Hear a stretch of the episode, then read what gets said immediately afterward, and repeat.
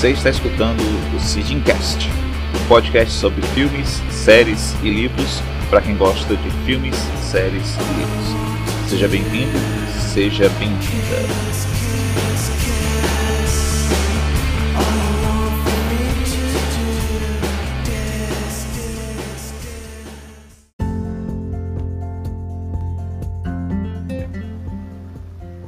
Olá, é, agradeço a você que está escutando esse podcast, certo? Para quem não me conhece, eu sou Sidney Pires, sou o host desse podcast chamado Sidimcast e estou aqui porque resolvi criar esse podcast para falar de três coisas que eu curto muito. São justamente filmes, livros e séries. Ah, nesse primeiro episódio, propriamente dito, né? Já fiz um episódio de apresentação, mas esse vai ser o primeiro episódio em que realmente vamos tratar de algum dos temas. É, eu vou falar com vocês então sobre o livro chamado 1984 do escritor britânico George Orwell. Né? O livro que foi lançado aí no ano de 1949, mas que continua super atual para os dias de hoje. Bem, então eu vou deixar vocês com uma pequena vinheta e eu já volto com uma pequena biografia do autor. Obrigado e até já.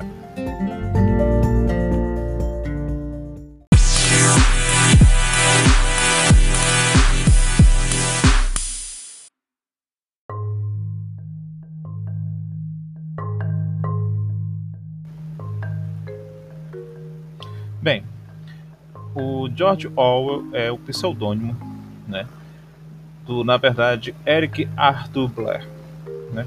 Ele uh, nasceu lá no ano de 1903, no dia 25 de junho de 1903, e ele era filho de um funcionário colonial inglês que era agente do chamado Departamento Britânico de Ópio. Né?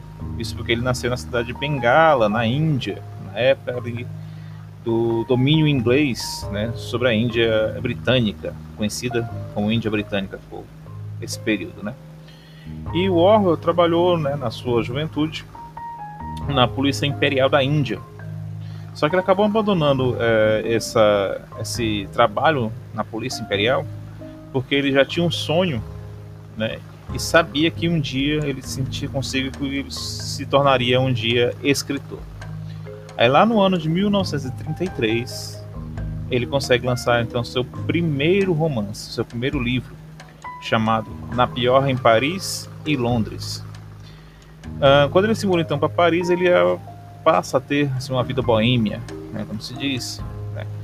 Só que no ano de 1936, ele acaba indo lutar contra o chamado franquismo na Espanha, certo? E, né, com a vida já até mesmo envolta na guerra, né, onde ele até chegou a, a levar um tiro na garganta, né?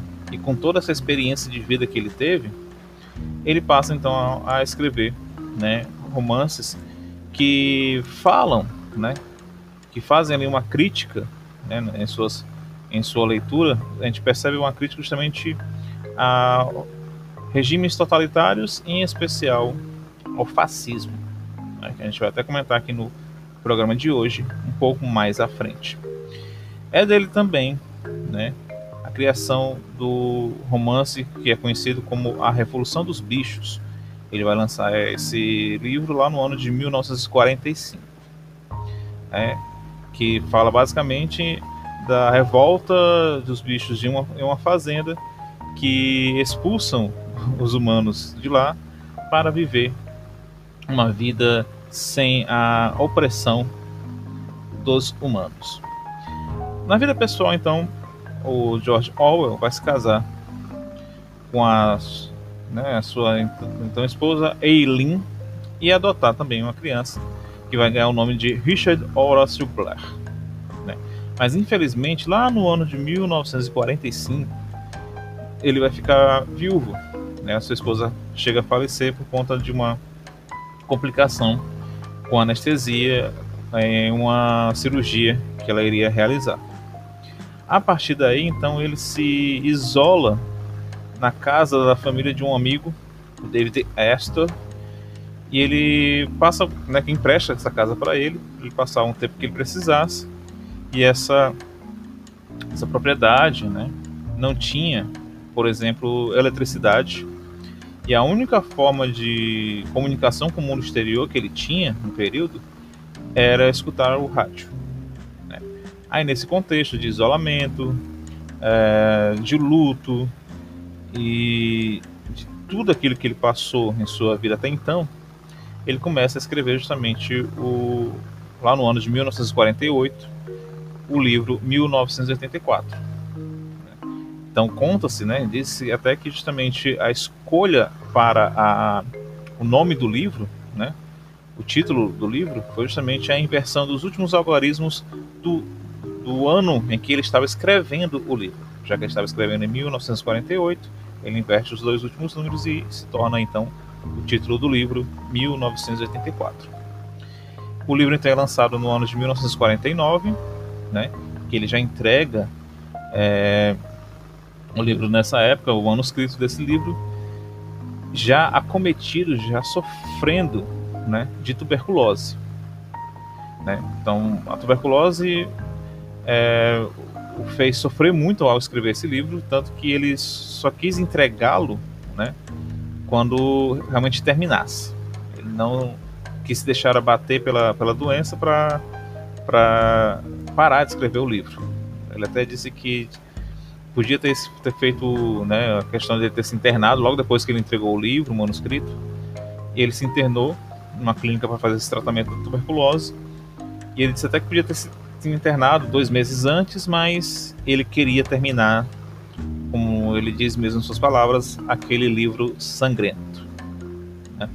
Infelizmente, então, sete meses depois do lançamento do livro, né, ele chega a falecer. Então, ele nem chegou mesmo a ver né, o sucesso da sua última obra. Então, né, felizmente, né, ele foi se acometeu dessa doença que na época né, era pouquíssimos casos que realmente havia uma recuperação. Né? Então ele faleceu com apenas 46 anos e seu funeral foi realizado nos jardins da igreja de Sutton Courtenay, em Oxfordshire, e foi justamente organizado por esse amigo dele que, que emprestou essa casa para ele ficar e escrever o livro 1984. É, entre outras obras do autor, como já citei a do a Revolução dos Bichos, né?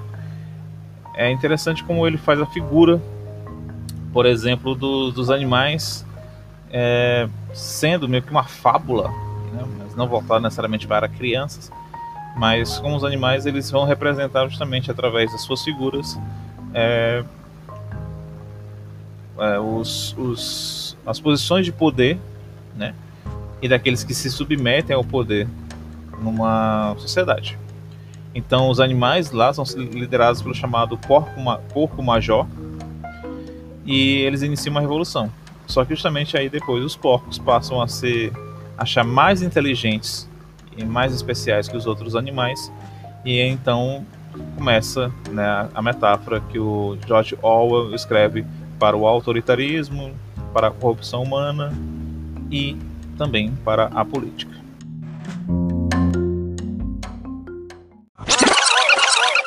do passado e do presente, Winston. E quanto ao futuro? Uma pergunta. Como um homem afirma seu poder sobre outro? Fazendo ele sofrer. Exatamente.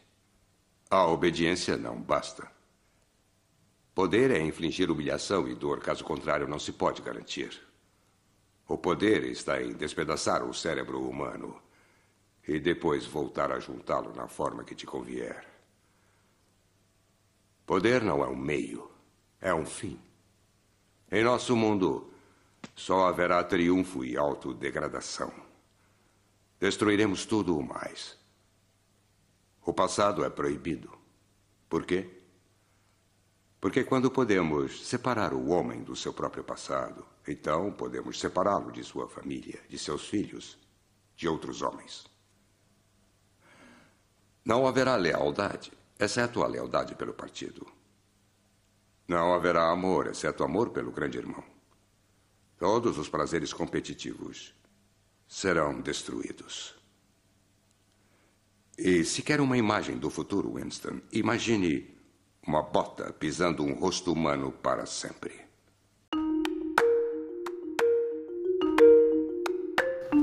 Bem, então para te entender o que é a obra 1984, é necessário antes entendermos uma coisa: o que é uma distopia ou um universo distópico, que é onde justamente se passa né, nesse universo distópico a, a obra em si.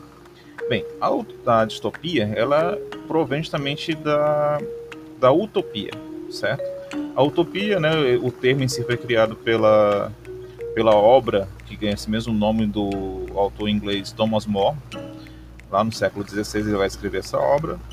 E essa obra trata justamente de, da ideia de um lugar que necessariamente não existe, ele existe enquanto ideia, né? Ele é uma sociedade ideal, né? Onde não existe é, desigualdade nem intolerância religiosa. Então, idealmente falando, a utopia é um lugar perfeito.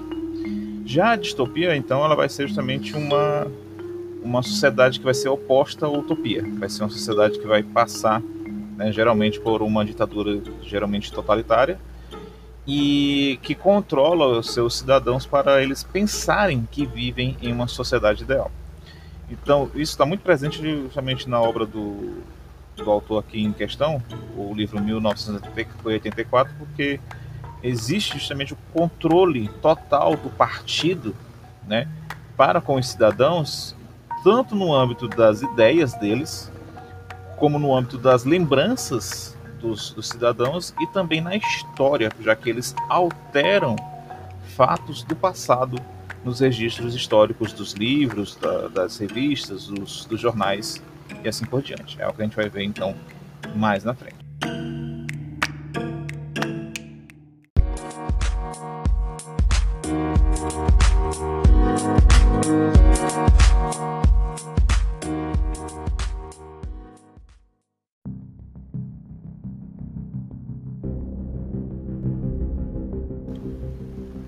Então, o romance, né, o livro 1984, foi escrito por George Orwell justamente no universo distópico. Né? Essa foi a intenção do autor quando ele escreveu. Então, quando ele escreveu lá no ano de 1949, ele projetou um futuro distante, né, justamente no ano de 1984, 35 anos é, no futuro da época em que ele escreveu. É um futuro não tão distante assim, né? A gente for pensar em termos históricos. Então, esse grande tema dessa distopia é justamente essa questão ligada à liberdade, né? Como ela é tratada nesse livro e como o, esse universo, né, e o, e o partido ele lida com a liberdade dos seus cidadãos. Então, o protagonista, ele é, é Winston, ele vive nessa sociedade e é um lugar que não existe liberdade, né? Lá ele vai trabalhar então no Ministério da Verdade, e que, que, entre os outros ministérios presentes lá, eles são comandados, são liderados pela figura central do chamado Grande Irmão ou o Big Brother. Então existe nessa realidade aí três superpotências hum, que são divididas por aí em termos territoriais das seguintes maneiras: a mais é, de maior extensão territorial, né, é a Oceania basicamente é composta ali pela Oceania, América, Islândia, Reino Unido, Irlanda e uma parte da África. Aí nós temos depois a Eurásia, que, segundo diz o partido, segundo conta o partido, está sempre em guerra com a Oceania. Ele vai ser a segunda maior em extensão, vai estar composta ali mais ou menos pela Europa, a Rússia quase completamente, quase inteiramente, e uma parte da Ásia e por último, né, menor delas assim, em extensão territorial vai ser justamente a Lestásia. Ela vai se concentrar basicamente ali em alguns países orientais, como por exemplo China, Japão, Coreia e uma parte da Índia. Então, nosso protagonista ele trabalha nesse Ministério da Verdade. Né? E o que consiste o trabalho dele nesse Ministério da Verdade? Consiste em ele é, reescrever readequar, é, ele controlar né, o passado através de dele modificar registros históricos em livros, em revistas, em jornais e amando, né, do que o partido ordenar, porque o partido ele controla justamente o passado através dessa readequação, né, assim dizer, da verdade, essa readequação do passado. O passado ele se torna algo que só pode ser, é, digamos, reconhecido de acordo com aquilo que o que o, o partido vai dizer. Então, se eles quiserem mudarem, mudar, se eles quiserem mudar algum tipo de dado, o Winston é uma das pessoas do, do Ministério da Verdade, um dos funcionários públicos do Ministério da Verdade, que vai alterar esses fatos. Os fatos se tornam alterados e assim ninguém consegue mais questionar. É, é, o grau de controle é tão grande que chega até mesmo a, a controlar as memórias das pessoas. Porque ela lembrava de um fato de tal, de tal maneira, o partido que diz que é de uma outra maneira, quando ela vai tentar comparar tal coisa até com o que ela lembrava, ela vai ver que oficialmente não é mais aquilo. Não é aquilo que ela imaginava, que ela pensava. Então, ela só pode, só resta ela pensar o seguinte: olha, realmente não era eu que estava certo, era o partido que estava certo. O partido vai estar sempre certo. Então, esse controle da verdade, esse controle do passado para controlar também o futuro, é o grande, a grande ferramenta de controle em geral né, do partido para os cidadãos. Então, nesse contexto, o Winston vai conhecer a Júlia. Né? A Júlia é uma colega de trabalho lá do Ministério da Verdade e ele vai se apaixonar por ela perdidamente. Só que somente o ato dele ter se apaixonado por alguém também é um, uh, um ato que vai de encontro com os interesses do partido, já que para o partido você só pode admirar, você só pode venerar, você só pode amar o grande irmão.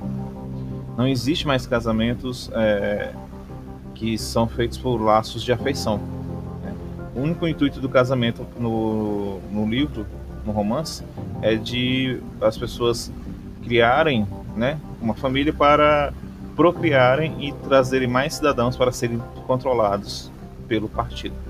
Tanto é que existe uma, uma exigência de uma entrevista com as pessoas que pretendem se casar para que o partido comprove que realmente não existe afeição entre os dois indivíduos interessados.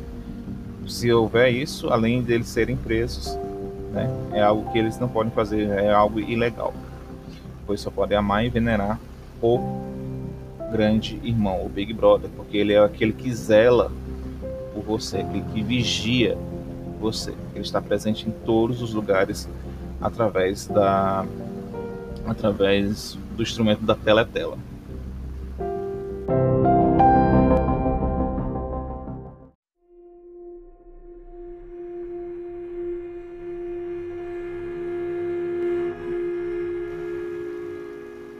Todo esse temor que existe nos no, no cidadãos é, como um todo, ele tem alguns fatores justamente que vão explicar né, isso. Justamente fatores como, por exemplo, a existência da teletela. O que é a teletela dentro do, do livro, dentro do romance 1984? A teletela vai ser um aparelho que a gente pode dizer que é semelhante a, a uma TV, e esse aparelho, ele. É até como a TV dos dias de hoje, né? Engraçado como ele ter meio que falado sobre isso lá no ano de 1949, e hoje a gente tem TVs que estão presas realmente na parede, né? Na maioria das vezes. Então, como as TVs de hoje em dia, que estão presas na parede, é um aparelho que transmite propaganda do governo 24 horas por dia. Propagandas do governo, notícias. e todo tipo de comunicado do governo e assim por diante. E não existe, né, aparelho está em todas as, as, as, as, casas dos cidadãos do, do que fazem parte do, do, governo, do partido, e não existe a possibilidade de você desligar esse aparelho. Né? Você não consegue desligar ele, o máximo que você consegue é ajustar o volume dele. Você pode até baixar o volume dele, mas não vai conseguir desligar. E o aparelho também, a teletela, ele vai ter também a função de vigiar. Aí que está né, a grande sacada do, do termo, né, do Big Brother, que como nós conhecemos hoje, né, ele vigia as pessoas porque ele está ao mesmo tempo é, gravando é, com a câmera e também é, escutando, né, com microfones, os, os cidadãos, tanto nos locais públicos quanto também é, dentro de suas casas. Então, por exemplo, na questão de escutar, um barulho que seja maior que um sussurro, um pequeno sussurro, vai ser captado pelos microfones da teletela. E as câmeras estão ali, né, pegando todos os ângulos possíveis que, que podem justamente é, serem capturados pela, pelo ângulo que eles vão estar né, posicionados na casa das pessoas. Então, uh, como eles estão constantemente vigiando, né, o grande irmão vigia você, zela por você, eles mantêm esse controle por conta de que eles vão interpretar qualquer coisa que o cidadão faça como algo positivo, mas também como algo negativo. Então, uma reação uh, a algo, um gesto mal interpretado, pode resultar na prisão né, de, alguém ou no, na vaporização de alguém. Então, então, também existe um outro conceito dentro do, do livro que é o conceito do crime-ideia. Crime-ideia, crime pensar, crime de pensar, pensa, pensamento-crime. Isso vai depender aí da, da tradução que você tiver lido ou for ler o livro. Então, esse, essa ideia do, do, do, crime pensar, né? do crime de pensar, por exemplo, ela é a ideia que envolve justamente o, o conceito lá da polícia do pensamento. Né? Polícia do pensamento, sim. Por quê? Porque existe essa, essa força armada da polícia do, do, lá no universo do livro 1984, que é a polícia que pode prender alguém somente por ela pensar. Né? Pegando uma frase do livro aqui, diz assim: O crime de pensar não implica na morte. O crime de pensar é a própria morte. Então, somente em pensar em odiar o grande irmão, por exemplo, já é um crime. Pensar em uh, querer destruir o partido já é um crime. Uh, querer questionar os, os, uh, os fatos que o partido uh, divulga já é um crime. E, e esse crime pode ser tanto descoberto pelo governo, como você pode ser denunciado por alguém. Né?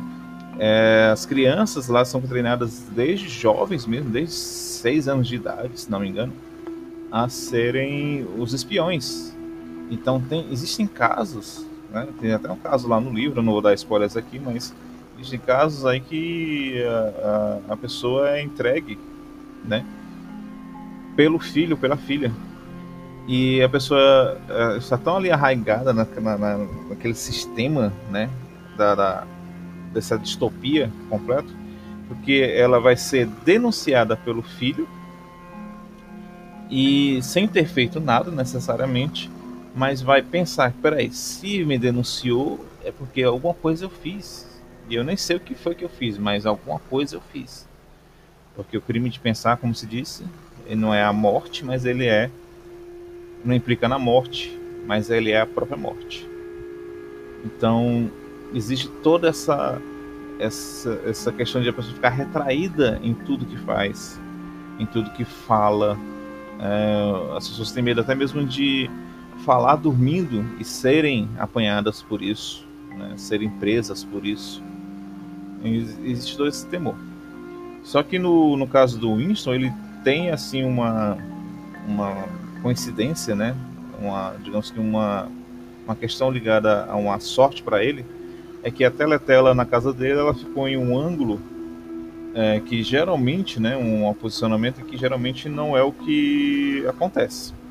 Esse posicionamento incomum para ele, na casa dele, permitiu que ele tivesse ali acesso a um ponto cego, ali do ladinho da teletela, do lado e um pouco abaixo, né?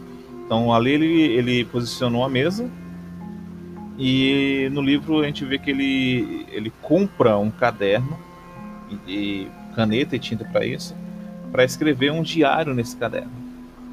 Mas a partir do momento em que ele pensou em comprar o caderno, ele já estava cometendo um crime. Quando ele comprou o caderno, ele também já estava cometendo um crime. Quando ele transmitiu ideias para esse caderno, ele também cometeu crime. Então ele sabe ali que a qualquer momento a polícia do pensamento pode chegar até ele e prendê-lo. Ou até mesmo pior, pode vaporizá-lo, pode matá-lo. Então, existe esse temor que é justamente é, arraigado por esses fatores, entre outros. Mais à frente, agora, quando eu for falar né, dos chamados pilares do fascismo que estão presentes aí no, na obra, a gente vai ver algumas dessas outras formas de controlar o pensamento dos, dos cidadãos de uma outra forma mais detalhada.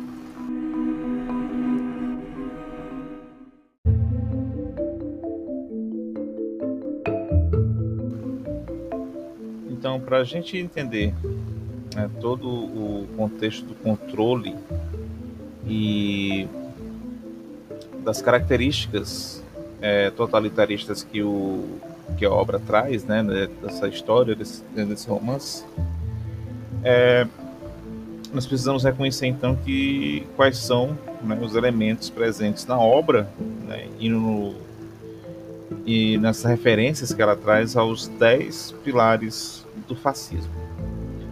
Quais são esses dez pilares do fascismo, basicamente? Primeiro deles, número um, o passado mítico. Né? O fascista ele tem um passado, mas é um passado idealizado. É um passado que nunca existiu de fato, mas ele é todo é, envolto numa perfeição, numa utopia, mas que nunca se realizou. Número dois é a propaganda. Né?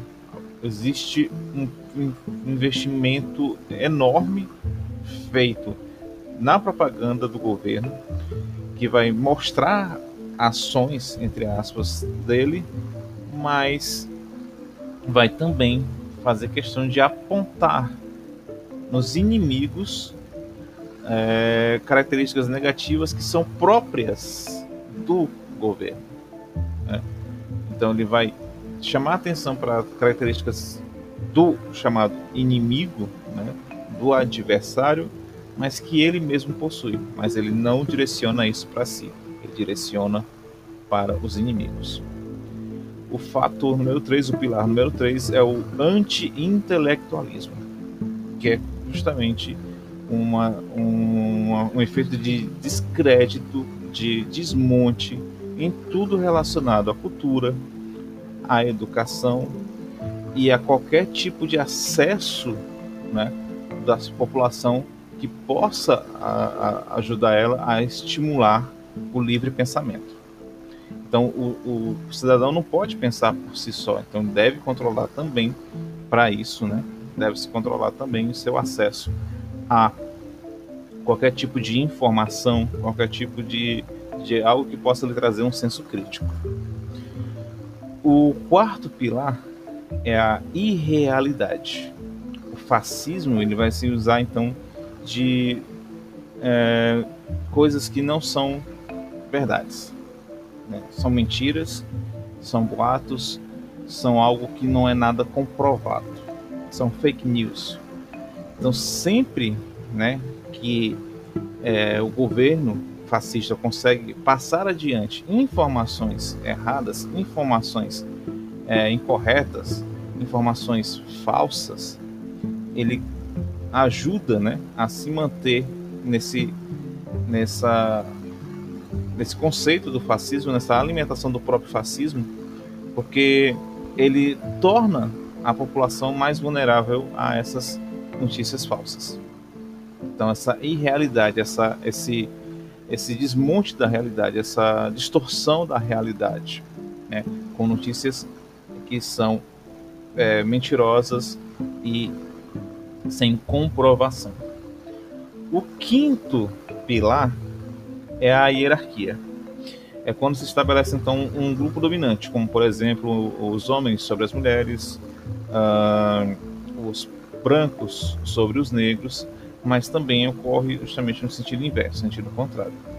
Então, toda vez que há discriminação a alguém, né, por suas características, por sua orientação sexual, apesar de vai ter algo mais ligado a isso mais na frente, é, a população que propaga isso, que propaga essa, essa hierarquia né, de, de o grupo dominante, um grupo dominado, né, opos, é, opressor e oprimidos, ele se torna mais vulnerável ao fascismo. O sexto pilar é a vitimização. Né? Quando existe algo ligado a um país em que ocorre uma diminuição da desigualdade, então o grupo que perde justamente esse controle né, em relação ao grupo que estava é, em minoria, ocorre então o, esse empoderamento né, desse, desse grupo, o fascista ele se sente ameaçado. E quando ele se sente ameaçado, ele, ele traz para si a ideia de é, vítima. Ah, agora o mundo está chato. Ah, agora tudo é assédio. Ah, agora não se pode fazer falar mais nada. Ah, agora tudo é homofobia e assim por diante. Então, ele se sente ameaçado e ele traz essa ameaça né, no, no, na característica ligada a uma vitimização de si. O sétimo pilar é o chamado lei e ordem, onde é, nessa lei e ordem qualquer um que é fora desse grupo fascista ele merece ser punido porque ele não pertence ao grupo.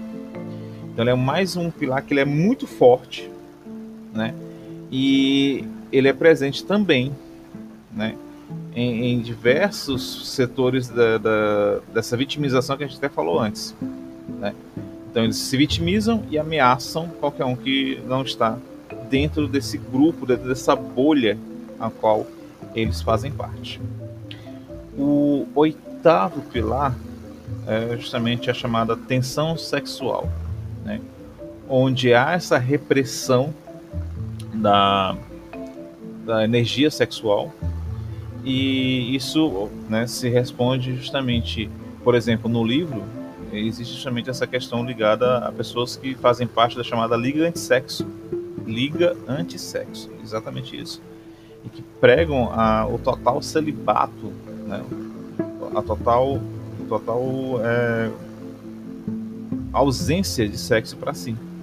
Né? Já existe também, né, dentro do, do, do, lado do livro, dentro da história, existe o fato de que os cidadãos uh, só podem fazer sexo com, com o intuito de procriação. Não existe o sexo pelo prazer. Então toda essa energia, né, ela vai se se responder, né, se externar com uma, por exemplo, uma homofobia, uma LGTB-fobia é, como um todo, né? e porque tudo aquilo que foge né, do que é dito como a moral e os bons costumes eh, vai ser tratado como algo perverso, algo que é imoral. O nono pilar, que também está bem ligado a isso, é o Sodoma e Gomorra. Né?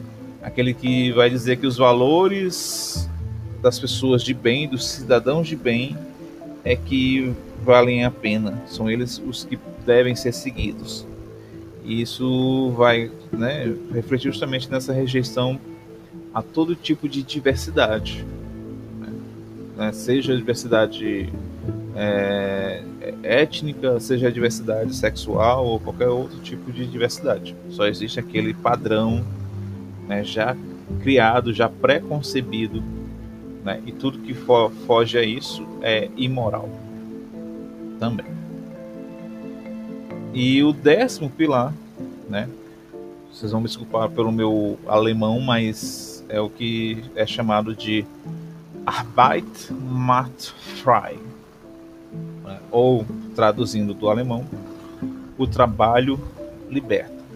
Essa frase, né? Ela, ela era fixada ela era pregada é, nos campos de concentração nazista, né, em que as pessoas chegavam ali, os judeus chegavam, né, e sem saber do que se trataria aquele local, existia essa, essa ideia de que eles poderiam se livrar daquele lugar por conta do trabalho, né? E aqui, né, no, no fascismo, ele pode ser traduzido como uma ideia de, olha, a corrupção acabou. Nós tivemos aqui nos anos 90 o, presidente que é, foi atrás, né, o, o caçador de marajás, né? ou mais recentemente dizer que acabou a mamata, acabou a corrupção. Né? Os grupos inimigos é que são considerados uh, preguiçosos, corruptos, uh, privilegiados, os professores têm privilégio e assim por diante. Né? E isso ocorre justamente porque, para eles, né, todos aqueles que não seguem aquilo que eles dizem seguir é que são os inimigos, sendo que eles mesmos é, praticam justamente esse tipo de coisa que eles mesmos abominam.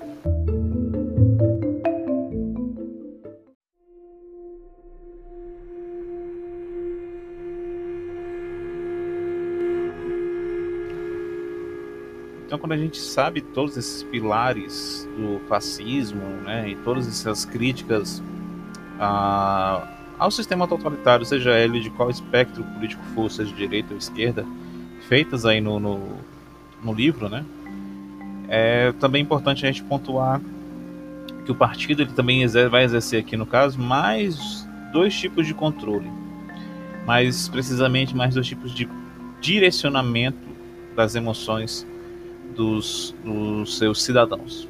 O primeiro deles é justamente o que já foi até citado antes, foi falado aqui antes, sobre direcionar o amor para uh, a figura do grande irmão, do Big Brother.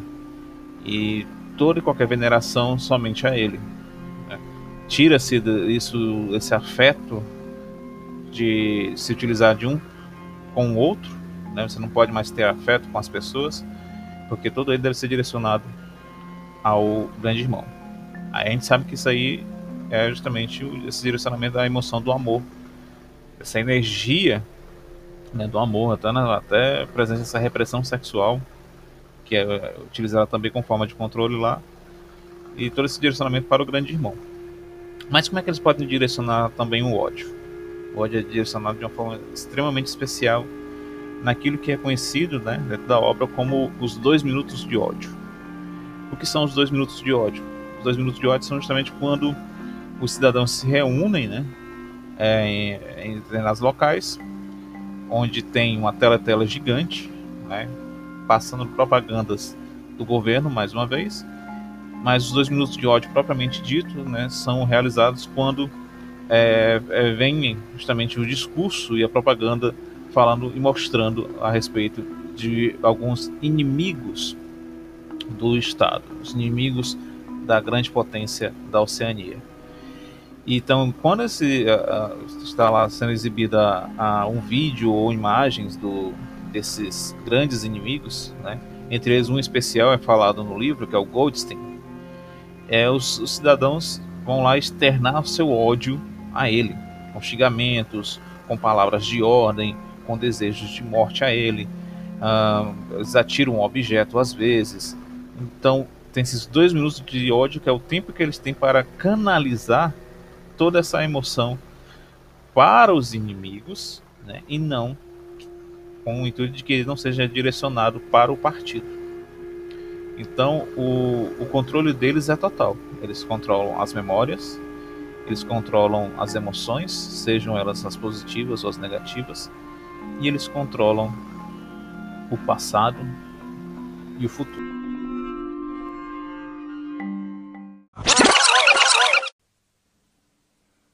Winston, você está pensando que o meu rosto está velho e cansado. Que enquanto eu falo de poder, não posso impedir a deterioração do meu próprio corpo. Mas o indivíduo é só uma célula, Winston. O cansaço da célula é o vigor do organismo. Vão fracassar. Por quê? É impossível.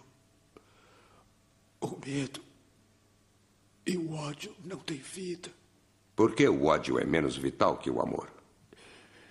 Eu não sei. Mas de alguma forma vão fracassar. Alguma coisa vai derrotá-los. A vida vai derrotá-los. Nós controlamos a vida em todos os seus níveis. Nós criamos a natureza humana. Os homens são infinitamente maleáveis. Ou talvez queira voltar à velha ideia de que os proles irão se revoltar. Tire isso da cabeça. Eles são animais incorrigíveis.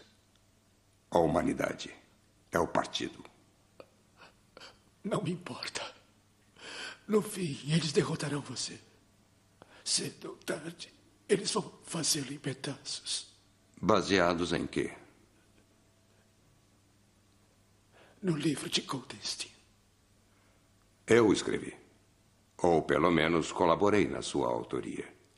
Nenhum livro é produzido individualmente, como você sabe. É, é o que eu acredito. Eu sei que vão falhar. Algo neste mundo. O espírito que vocês nunca vencerão.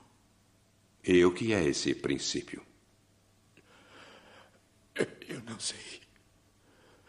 O espírito do homem. E você se considera um homem? Sim. Se é um homem, Winston, é o último homem. Sua espécie está extinta. Nós somos os herdeiros. Você compreende que está sozinho? Você está fora da história. Você não existe.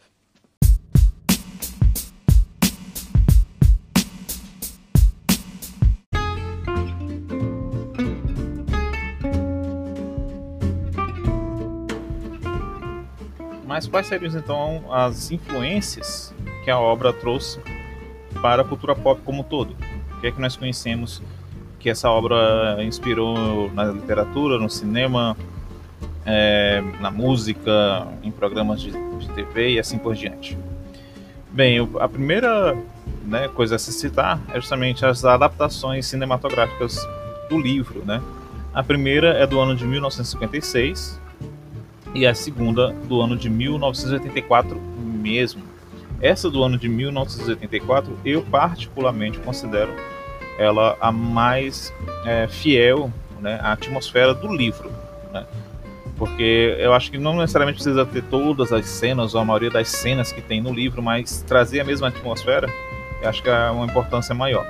E esse de 1984 realmente traz mais isso. Ele foi dirigido pelo diretor britânico Michael Hartford e ele vai assinar o roteiro também, juntamente com Jonathan James. No elenco nós temos justamente a participação lá no papel do Winston Smith, feito pelo ator britânico John Hurt. Esse mesmo ator ele vai interpretar né, depois, lá no ano de 2005, né, a adaptação cinematográfica para a obra em quadrinhos V de Vingança, né? que claramente tem uma inspiração, né? uma influência é, na obra 1984. Então, acredito eu até que essa participação dele, né? essa, essa interpretação dele no filme V de Vingança de 2005 foi justamente uma, uma alusão e uma referência né? a essa, essa participação dele no filme original.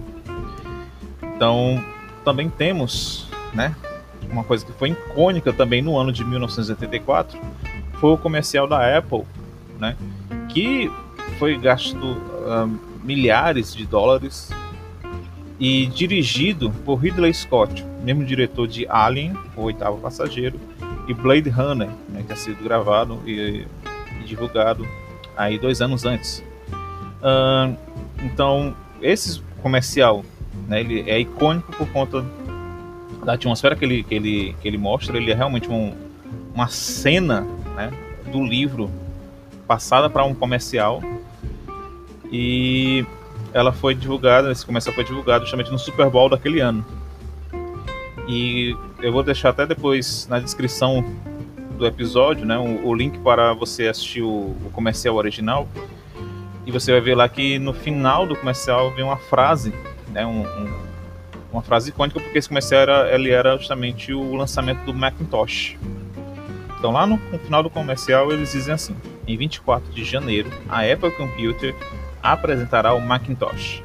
E você verá porque 1984 não será como, abre aspas, 1984 uma alusão aí à obra de George Orwell. E talvez a mais conhecida inspiração, influência do, da obra em si seja justamente o programa de televisão Big Brother, da Edemont. Apesar de os criadores dizerem que não tem né, nenhuma influência, mas é impossível você não notar isso é, pela, uh, pelo nome do programa e pela essência do programa, que é pessoas sendo vigiadas por diversas câmeras, né?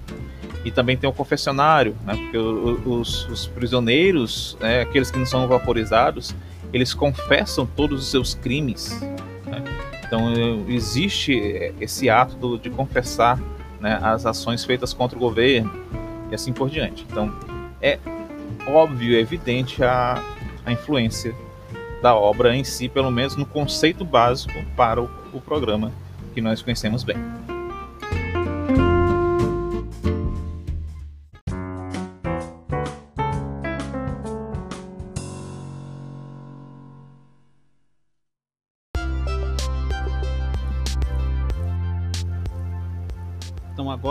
Do nossos, de nossas recomendações. Uh, para recomendar para vocês aqui, eu escolhi aqui basicamente três obras, para que cada uma fique basicamente em um segmento, certo? Em uma mídia que você possa acompanhar aí, talvez de acordo com que você tiver maior preferência. Uh, a primeira obra, então, vai ser um livro, é o Fahrenheit 451, escrito pelo Ray Bradbury, e essa obra, né, ela também se passa no, universo distópico, também se passa na história de um governo totalitário, e é um governo que né, atua naquele pilar do, do, do fascismo, né, do, do anti-intelectualismo. Por quê? Porque lá, nesse universo, é proibido todo e qualquer tipo de leitura de livros, né? Os bombeiros nesse lugar, nesse, aqui no, no universo desse livro, que é um universo que está imune a incêndios, não ocorrem incêndios aqui, e os bombeiros aqui, eles fazem o papel de queimar coisas, principalmente né, os livros.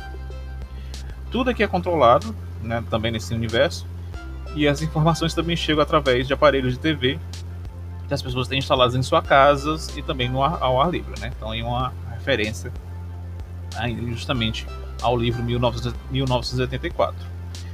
Então aqui você vai acompanhar a história do Guy Montag, que ele é um bombeiro, tem prazer em ser bombeiro, mas ele nunca viveu numa sociedade em que é, existiam os incêndios e as pessoas podiam ler os livros. Aí quando ele conhece a Clarice, Clarice McClellan, ela é uma garota de 16 anos e ela vai instigando ele a fazer justamente uma reflexão sobre o mundo à volta dele. Então, e ele fica sabendo, por exemplo, que existia um livro e as pessoas não tocavam fogo nos livros antes e, e os bombeiros, ao invés de, de incendiarem as coisas, eles é, apagavam fogo, né? Eles não tacavam fogo nos livros, eles apagavam fogo das casas. E ele não sabia disso, ele desconhece esse fato. Então, quando ele vai conversando mais e mais com essa garota, ele vai descobrindo que o mundo que ele a volta dele é, é, tem diversas coisas que são mentira e enganação para ele. Então ele tenta mudar a sociedade a partir né, dessas, desses diálogos com a, essa garota. É um livro muito interessante, muito intrigante. Tem também uma adaptação para o cinema, se você quiser acompanhar depois. Acho que é dos anos 50, dos anos 60 ou algo assim. Acho que é anos 60, não lembro exatamente qual ano que foi lançado. Mas o livro é excelente. Recomendo demais.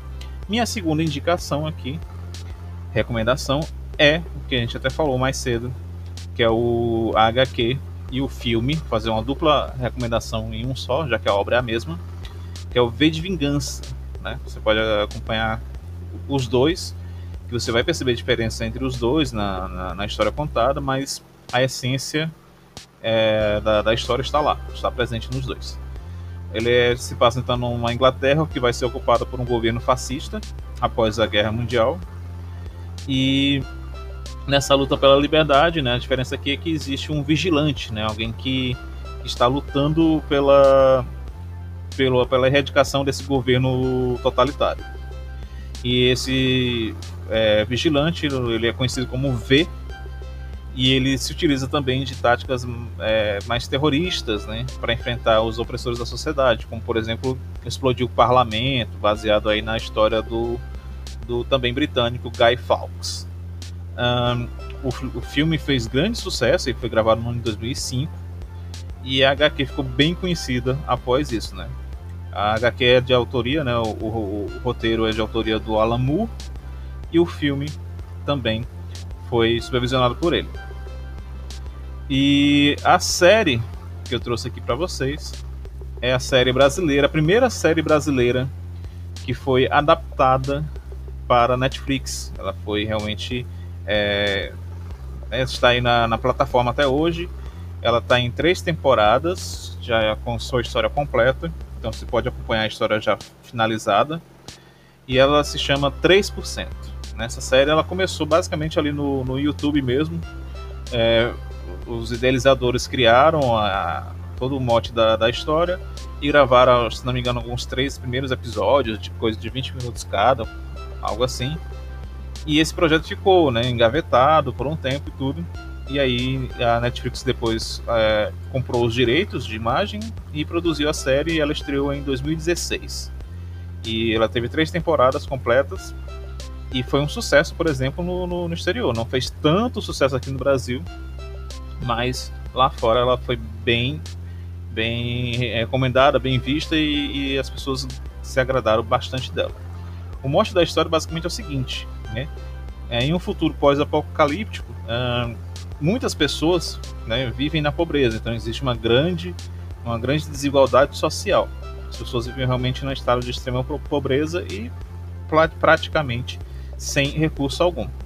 No entanto, existe um grupo de, de pessoas que vão criar né, uma espécie de, de local que vai ser conhecido ali como paraíso, né, no alto mar. E para é, fazer parte dessa seleta, desse seleto grupo, existe um processo de seleção que é extremamente árduo. As pessoas têm que realmente sobreviver e eles fazem questão de frisar que somente 3% das pessoas que concorrem é que conseguem chegar ao final. E aí a série se passa mostrando, né, justamente qual o limite das pessoas em tentar chegar justamente a, a saírem né, de estado de tantos sofrimentos, pobreza, e o que elas são capazes de fazer para ascender né, numa, numa sociedade distópica. Bem, essas são as recomendações. Vou deixar vocês com mais uma vinheta e eu volto para as considerações finais e o encerramento do programa.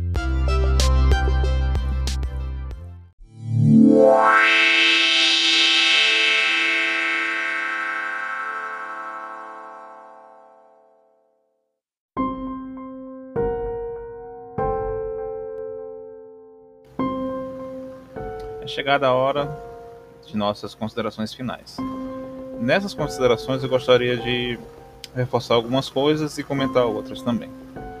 Talvez você tenha percebido aí durante a resenha do, do livro, né, durante o que nós destrinchamos através, por exemplo, dos pilares da, do fascismo, entre outras características aí presentes na obra 1984, a atualidade da obra para nós, né? Nós estamos vivendo então algo que o George Orwell é, previu há mais de 70 anos atrás em sua obra e ele nem mesmo chegou a ver, como já foi falado, né, que a sua obra fez sucesso e nem mesmo chegou a ver o quão certo ele estava em alguns pontos. É, para nós hoje a gente pode citar dizer o seguinte: é, as teletelas hoje não estão nas, nas paredes e nos telões espalhados em praças públicas, em lugares públicos, locais públicos e assim por diante. Mas as teletelas estão hoje presentes nos nossos bolsos, nos nossos bolsos e nas nossas mãos. Né? Nossos aparelhos celulares estão aí a todo instante trazendo notícias e muitas vezes nós nos deparamos com notícias falsas, com as chamadas fake news. Fake news essas que ajudaram a eleger, por exemplo, Donald Trump nos Estados Unidos em 2016 e Jair Bolsonaro aqui no Brasil em 2018. É, não tem como a gente não entrar nessa celeuma da, da política falando de 1984 e trazendo para nossa atualidade, porque realmente nós podemos enxergar a obra diante de nossos olhos quando a gente se depara com notícias, uh, por exemplo, de pessoas que se negam a acreditar na ciência, pessoas que negam a, a atual pandemia do coronavírus, pessoas que propagam né, a cura do coronavírus através de remédios que não são comprovadamente eficazes para a, a cura desse, desse, desse problema de saúde no caso da cloroquina, né, por exemplo. E justamente tudo isso gira em torno né, de pilares do fascismo que a gente citou anteriormente aqui no nosso episódio, mas também do que é conhecido como a necropolítica, né, a política né, que, que leva justamente à morte. Então nós temos aí dois exemplos né, de presidentes do mundo afora que são negacionistas e que controlam justamente os seus eleitores e sua base eleitoral como um todo através de notícias falsas, que é justamente o que o, o, o Winston fazia. Né? Ele reescrevia essas, essas notícias que o partido mandava e criava justamente essas fake news. E a população não percebia justamente que estava sendo controlada. E eu tenho certeza que você conhece alguém seja sua família, seja algum amigo seu, que se deixou levar por alguma notícia falsa que que foi propagada, por exemplo, pelo WhatsApp. Eu vou deixar linkado no, no episódio duas matérias é, que mostram justamente o perigo das fake news que, e como elas acabaram elegendo o, esses dois presidentes que eu citei. É, isso aqui independe da questão de, espectro político, pessoal. Espero que realmente vocês entendam isso, porque se trata né, do cerceamento de nossa liberdade, se trata justamente de uma questão que envolve, por exemplo, saúde pública, e se trata principalmente de vidas que foram perdidas aí de centenas de milhares de pessoas aqui no Brasil e de milhões de pessoas no mundo afora, por conta do negacionismo trazido por duas figuras políticas que deviam jogar limpo com a população e não o fazem, por interesses políticos próprios, para essa manutenção do poder que eles buscam para si mesmos. E a gente viu, por exemplo, que né, para um deles, né, esse tempo é, acabou. Né? Que a gente espera então que para o outro também acabe, porque a importância da leitura de obras como 1984 para nós é justamente de a gente despertar o senso crítico de pessoas comuns, pessoas do dia a dia. Então, pensando nisso, foi que eu decidi fazer esse episódio sobre essa obra. Né? Eu estou lendo aí, acho que sétima, oitava vez, eu nem lembro mais, mas para mim, cada vez que eu leio, eu descubro algo novo nela e eu confesso que muitas vezes até me assusto por conta da grande atualidade dela. Esse episódio vai se chamar 1984 ou 2021, né, com uma interrogação, porque justamente parece que quando lemos a gente está na verdade vendo a teletela ali nas páginas nas páginas do livro. E a gente precisa mudar isso. A gente precisa é, trabalhar para despertar, né, desse universo distópico que teima em em se formar diante de nossos olhos. Então, eu deixo aqui então essa reflexão para vocês E se vocês tiverem alguma crítica, sugestão, alguma canelada que eu tenha dado aqui em relação a, a, ao que falei, e eu peço que vocês então mandem mensagens para o meu e-mail, para o e-mail aqui do podcast, melhor dizendo, que é justamente o sidincast@gmail.com. Sidincast se escreve S I D I M S, oh, desculpa. É, se escreve S I D I M C A S T arroba gmail.com. Se você quiser acompanhar nossas redes sociais, por enquanto estou aí com o Instagram. Só procurar Sidincast, tudo junto no Instagram e você vai nos encontrar. Nos siga lá. Se quiser mandar uma mensagem no inbox, fique à vontade. Se quiser mandar mensagem no e-mail, fique à vontade. Divulgue esse episódio com seus amigos, com quem gosta de ler, com pessoas que precisam é, despertar né, para isso, despertar para esse senso crítico, perceber a importância dessa obra. E se você, por acaso, não conhecia, eu espero que você se incentive a ir buscar certo? Uh, você pode comprar esse livro tem para vender em vários preços aí você pode encontrar em qualquer livraria é, seja física ou virtual hoje em dia só para vocês terem uma ideia isso não é propaganda mas esses dias mesmo eu acabei comprando uma edição por 25 centavos que foi o, o e-book pela, pela Amazon então é, dá para você encontrar de toda e qualquer maneira que você imaginar só pesquisar na internet e ser feliz ok? Então, mais uma vez, um grande abraço a todos. Espero que a gente se encontre então no próximo programa e até lá. Um abraço.